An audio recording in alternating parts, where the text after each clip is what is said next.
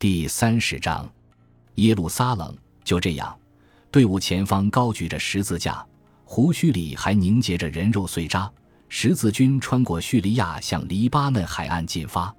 此时，一位名叫穆伊奇的诗人正在伊斯法罕的宫廷为塞尔柱苏丹巴尔基雅鲁克作诗。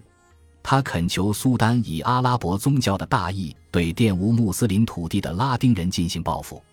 您应当杀掉那些被诅咒的狗和卑鄙的生物，那些磨尖了牙齿和爪子的狼。他写道：“您应当俘虏这些法兰克人，用您那镶嵌珠宝、吞噬生命的匕首割开他们的喉咙，让他们的鲜血喷涌而出。您应该用法兰克人的头做马球，用他们的手和脚做马球棍，当街示众。”然而，随着这些被诅咒的法兰克人在伊斯兰的家园一路攻城略地、杀人如麻、折磨奴役穆斯林，甚至以人肉为食，在现实中用他们的头骨来玩球类游戏的可能性越来越小。整个叙利亚地区，特别是穿过黎巴嫩和巴勒斯坦地区通往耶路撒冷的沿海道路两旁，夹在塞尔柱帝国和法蒂玛王朝的影响之间的塞尔柱埃米尔和半独立的城市统治者们。纷纷向十字军诸侯们进贡，与他们谈判以求保全自己。与此同时，各路基督教诸侯之间争吵不断。伯西蒙德于三月一日离开十字军，返回安条克，再未回来。而其他人，比如他的侄子坦克雷德，则朝秦暮楚，不断变化自己的政治阵营。普罗旺斯的十字军追随图卢兹的雷蒙。他们与诺曼人和其他的法兰克人之间的猜忌日渐加深，前一年的团结一致正在消失。然而，他们离目标也越来越近。自离开欧洲以来，他们已经走了大约两千英里。现在，在他们和法蒂玛王朝控制的耶路撒冷之间，只剩下二百多英里。最后一个挡在十字军征途上的堡垒，是一个位于阿克尔的要塞。从一零九九年二月至五月。这座要塞坚守了三个月之久，在这场残酷的围城战期间，普通的十字军士兵狼吞虎咽，以带着蜂蜜味的小芦苇充饥，而骑士们则四处出击打劫。阿克尔的领主吉德黎波里地区的统治者最终厌倦了看着自己的士兵死去，于是向十字军求和，缴纳了一点五万枚金币，连同马匹、骡子和华丽的织物作为贡品。此外，朱拜勒朱贝尔又做贾伯莱的统治者，也进贡了五千枚金币和大量的葡萄酒。到了复活节，从君士坦丁堡传来谣言，说阿莱克修斯科穆宁终于决定率领一支舰队起航，前来支援十字军，并带来了大批增援部队、黄金和补给品。拜占庭皇帝从未出现，但即使没有他的支持，十字军战士也不会收手。目前还不清楚。谁还能够指挥一场有效的抵抗，来挡住他们前进的脚步？在开罗，戴着金质头巾的法蒂玛王朝维吉尔阿夫达尔正在饶有兴趣地监视着事态的进展。如果这些事件还没有引起他的警觉的话，与基利杰阿尔斯兰、亚吉西延、卡布加及其他人不同，他本人还没有领略过法兰克人坚韧不拔的精神和格外好的运气。后者则愈发坚信，他们受到了诸如圣乔治和圣安德鲁这样的武士圣徒的保佑。但阿夫达尔马上就会体验到了，在安条克被围攻期间，他已经与基督教诸侯们达成了一个互不侵犯协议。现在，当十字军向他的领地席卷过来时，这一协议已然作废。阿夫达尔将他的笔蘸在金色的墨水瓶里，写下一封又一封鼓舞士气的信件。通过信鸽传递给阿卡、凯撒里亚以及其他地方的统治者和忠实的穆斯林。维吉尔告诫埃米尔们要竭尽全力抵抗这群疯狗，一个愚蠢、任性、无法无天的种族。说总是要比作容易。五月下旬期间，提尔、阿卡、海法和凯撒里亚都是在做出程度最微小的抵抗后，便相继允许十字军通过。人们在十字军到来之前便惊恐地从自己的住处逃了出来。伊本开拉尼希冀再道，塞尔柱帝国和法蒂玛王朝的军队给十字军造成的麻烦，还不如他们在西顿附近遭遇的火蛇。这种毒蛇的是咬可置人于死地。已知的治疗方法之一是立即与某人做爱，以摆脱肿胀和毒素引起的发热。到了六月二日，十字军已经在阿苏夫向内陆转进，沿着穿过犹太山到达耶路撒冷的道路向拉姆拉前进。行军途中，他们发现所到之处尽是被放弃的据点。法蒂玛王朝的军队已经纵火焚烧了港口雅法 （Jaffa） 及今日的特拉维夫的雅法，并离开了拉姆拉。使该城空无一人。就这样，道路上的困难和阻碍实际上已经一扫而空。于是，六月七日星期二，令人难以置信的事终于发生了。驻守在耶路撒冷城墙上的守卫向总督伊夫蒂哈尔达瓦拉报告说，他们发现一支法兰克军队正在逼近。他们士气旺盛，斗志昂扬，喜极而泣，高唱圣歌。很多人正在忍饥受渴。其他人则饱受疾病或营养不良之苦。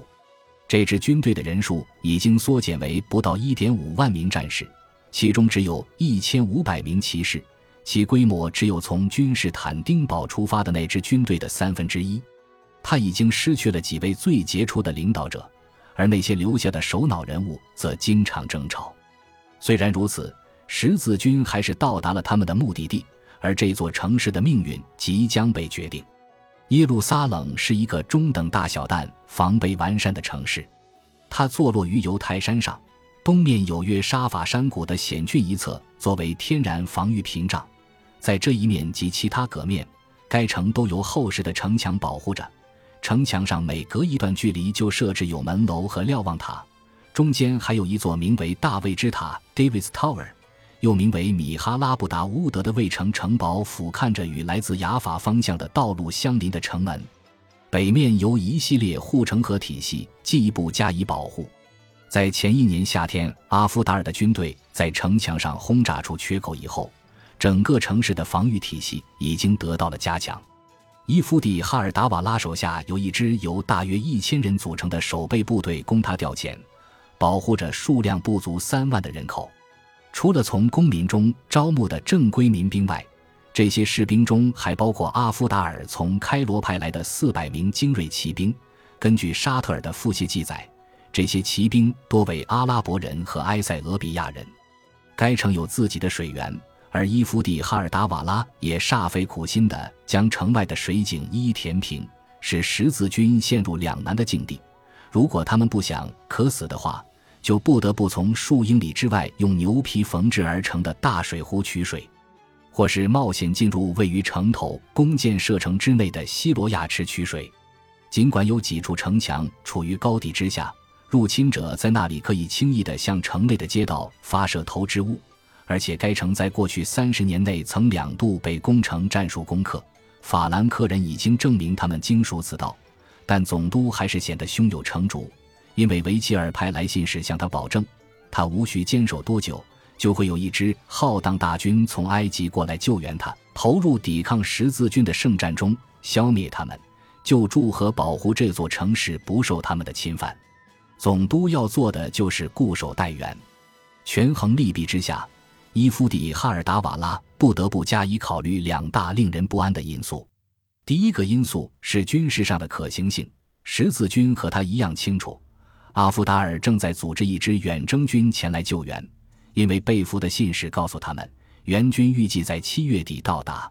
十字军因此制定了相应的作战计划。第二个因素是动机问题。法兰克人也许在遭受过烈日炙烤、疾病缠身后疲惫不堪，但现在他们面前的正是他们认定为此次朝圣之旅的目的地。从宇宙学的观点来讲，也是地球的中心。这里是基督传道、受难、复活和升天的地方，也是人类始祖亚当的头颅埋葬之处，还是使徒们旅程的起点。试问天下何城能得此神秘莫测之奇遇？信徒之救赎皆由此出。编年史家修士罗伯特问道：“对于犹太人而言，此城也极富深远意义，因为这是约柜曾经安放的故地；对于穆斯林来说，”这里是阿克萨清真寺和圆顶清真寺的所在地。穆罕默德曾在这里祈祷，并于此处夜行灯宵，与真主和长老们谈经论道。但在一零九九年七月，正是西方的拉丁基督徒在完成最不可思议的旅程后，站在了耶路撒冷城墙的阴影下。这一壮举意义重大。在围城的第一个月里，守军严密布防，所有的基督教游客和居民在法兰克人到来后被立即驱逐出城。十字军战士们忙于在几乎没有水源的山丘上补给物资和重新组装，或者从头开始建造。他们需要用来破坏城墙的工程塔、工程锤和弩炮。六月十七日，一支由六艘热那亚船只组成的小舰队载着工程用材驶入已被夷为一堆废墟的雅法港口，为十字军的行动提供援助。这些船只在停泊时遭到埃及桨帆船的袭击。船员们被迫烧毁船只后逃跑，但他们在此之前已经卸下了宝贵的木材和木工设备。